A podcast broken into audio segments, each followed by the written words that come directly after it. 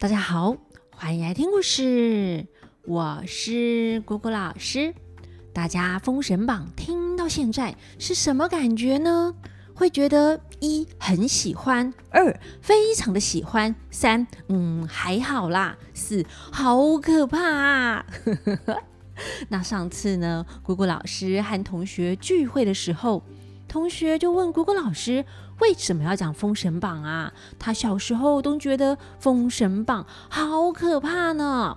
那姑姑老师也说，嗯，我也觉得《封神榜》有些桥段的确是还蛮可怕的。可能这个是写给大人听的故事，所以没有分级。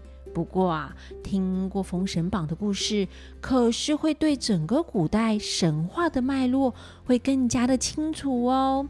里头啊也有好多典故，撇开可怕的地方不管，其实呢故事还蛮精彩的哎，比八点档还要八点档。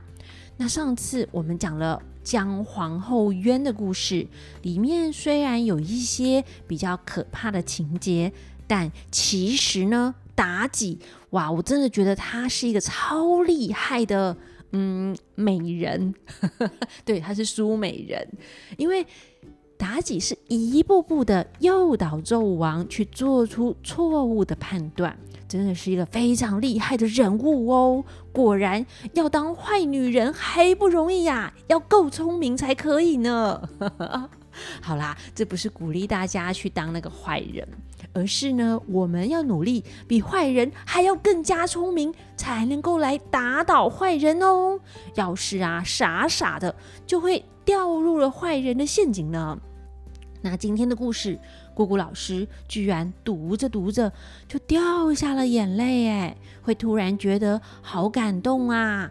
这些忠良的大臣们都很努力的要抢救殿下，虽然不敢违背纣王，但还是用自己的方式在努力。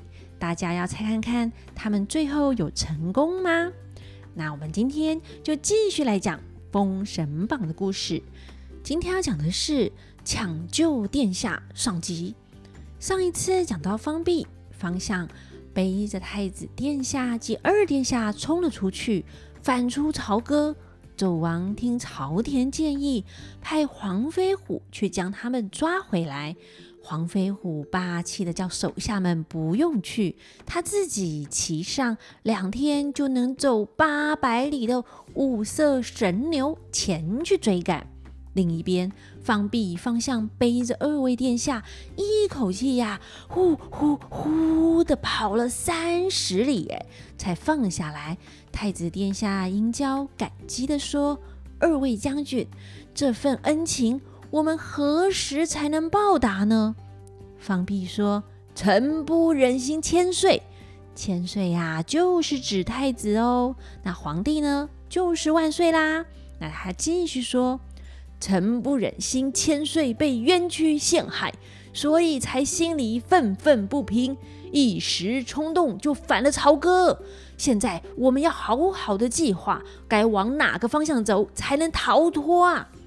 他们正在讨论的时候，只见武成王黄飞虎坐着五色神牛飞奔赶来，方避方向慌了，急忙对二位殿下说。末将二人一时鲁莽，没有想好该怎么逃走，如今性命难保，如何是好啊？太子殿下说：“将军救我兄弟性命，我们已经是无以回报了，为何要这么说呢？”方弼说：“黄将军赶来抓拿我们，这一去朝歌，一定会断送生命啊！”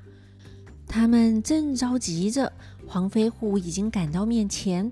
二位殿下只能在路旁跪下说：“黄将军这次来，莫非是抓捕我们的吗？”黄飞虎见到二位殿下跪在路旁，就赶紧滚下神牛，也跪在地上说：“臣罪该万死，殿下请起。”太子殷郊问：“将军这次来有什么事呢？”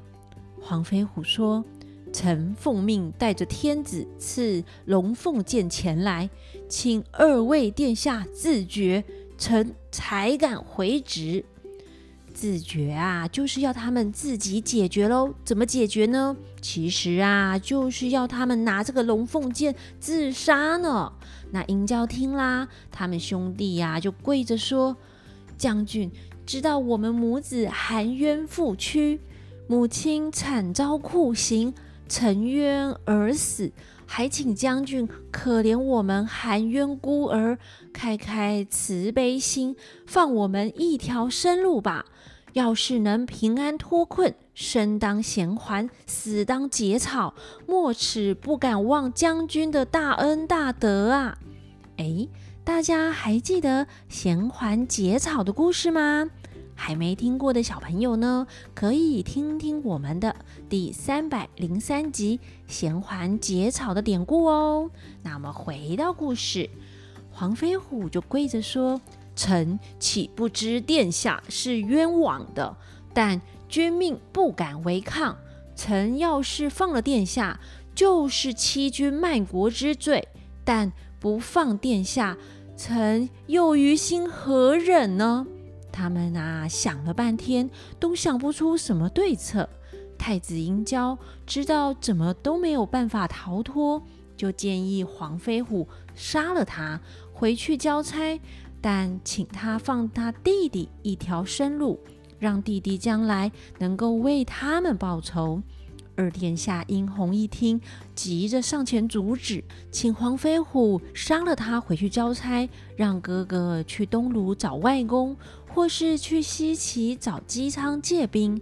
如果哥哥能为母亲报仇，他死不足惜。殷郊上前一把抱住了弟弟殷红，放声大哭的说：“我我哪忍心弟弟遭此惨刑啊！”两个人痛哭，兄弟情深，彼此都不忍心对方受苦。你推我让，放避方向，看见他们这样，两个人也一声大叫。啊！苦杀人也，也跟着流下男儿泪。黄飞虎看见方碧这样忠心，当然也是不忍心啊，就含着泪说：“方碧不必啼哭，二位殿下不必伤心。这件事只有我们五个人知道，要是泄露出去，我整个家族都会不保。”方碧，过来，你呀，带着太子殿下往东鲁去见江桓楚。方向，你呢，去见南伯侯鄂崇宇，就说我在中途放殿下往东鲁，叫他两路调兵，为皇后太子洗刷冤屈。我黄飞虎到时候自有办法。方碧说。我兄弟二人今天早朝，不知道会发生这样的事，临时反出朝歌，不曾带旅费，如今要分头往东南二路去，这这该怎么办呢？黄飞虎就把他身上的玉佩拿下来，交给方碧他们，让他们能够拿去卖掉，当做旅费，要他们啊千万保重，好好照顾殿下。交代完。黄飞虎就骑上神牛回朝歌了。进城的时候，天色已晚，文武百官都还在午门等待消息。那比干见黄飞虎回来，就赶紧上前问状况如何。黄飞虎回答：“啊，追赶不上，只得回旨。”文武百官听了都很开心，太子顺利逃走了耶。那黄飞虎见了纣王，也是说追不到人啊，一路追追追，追了七十里，来到三岔路口，问来往的行人，都说不曾看见，他只好回来。那纣王虽然生气，但也没办法，就让大家先退下，明天再说。那黄飞虎以及文武百官就各自回去了。但妲己眼看没抓到殷郊。又对纣王说：“陛下，今天逃走了殷郊、殷红，要是他们投奔江桓楚，就怕大军不久后就会杀来，这就大事不妙啦。而且文太师远征北海，不在朝歌，不如呢速速命鹰破败，雷开。”带着三千飞骑，连夜去抓人，斩草啊，要除根，才不会有后患呢。纣王听妲己的话，觉得很有道理，又命令殷破败、雷开点兵三千飞骑，速速前去抓人。因破败、雷开领旨后，就要往黄飞虎的府内来领兵符，挑选兵马。黄飞虎呢，坐在后厅，正在担心目前的局势，将来可能会天下大乱啊。这时候，底下的人来报告，因破败、雷开来领兵符。黄飞虎听到他们是要去抓拿太子，就故意说：“今天天色已晚。”要他们明天再去。他们两个呢，也是黄飞虎的手下，当然不敢不听啊，只好先回去。他们离开后，黄飞虎就对周记说：“因破败来领兵符，要征调三千飞骑追赶殿下。你呀，明天一早去把生病的、年纪大的、身体虚弱的士兵点三千名，跟他去。”哼哼。这也是一招啊！那隔天一早呢，阴破败雷开，等着要发兵符。周记就按照黄飞虎交代的，点兵点了三千人，给他们带去。阴破败雷开一看，哈，怎么都是些老弱残兵啊？但又不敢违抗命令，只得领着人马出南门去了。一声炮响，催动山军。但那些老弱残兵怎么走得快呢？他们心里急，却也没办法，只好慢慢走。先不说他们发兵追赶太子的事，另一边，方弼方向保护二位殿下走了一两天。方弼对弟弟方向说：“我和你保护二位殿下反出朝歌，没有带什么旅费。”虽然有黄将军的宝玉，但这么贵重，我们怎么用呢？要是被人怀疑，反而更不方便了。这里正是东南二地分开的路，你我啊，指引二位殿下前往。我们兄弟呀，再去投奔其他的地方，分开走，比较有逃生的机会。方弼就把这个想法对二位殿下说。建议分头逃走，目标比较不明显。那太子殷郊也觉得这个方法可行，方弼就为他们指路，并且许下承诺：将来等太子借兵进军朝歌时，一定会前来投奔太子，为太子尽一份心力。他们四个人就含着泪互相告别，往各自的方向前进。方弼方向走小路离开，而殷郊和殷红商量后，决定殷郊呢往东鲁，殷红往南都，也彼此约定好，到时借兵要一起打回朝歌，抓妲己，为母亲报仇。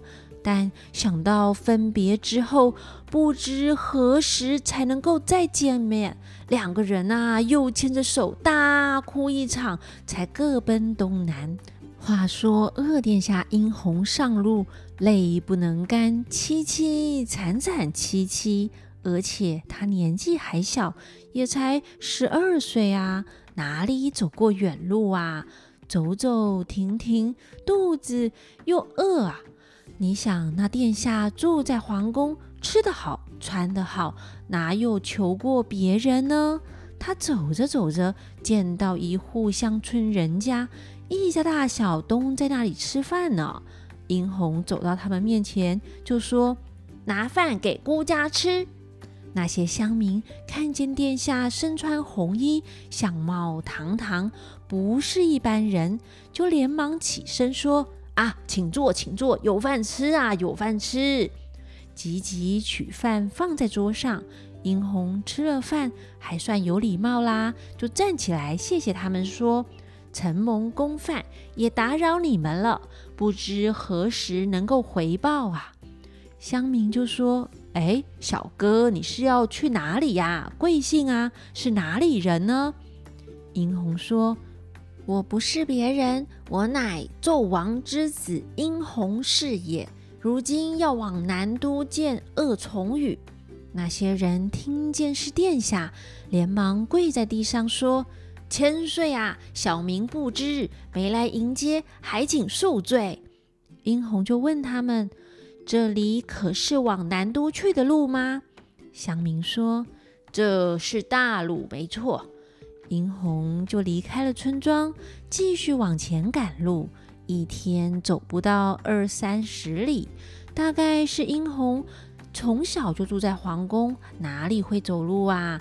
这时候来到前不着村后不着店的地方，没地方可以休息，心里啊有点慌。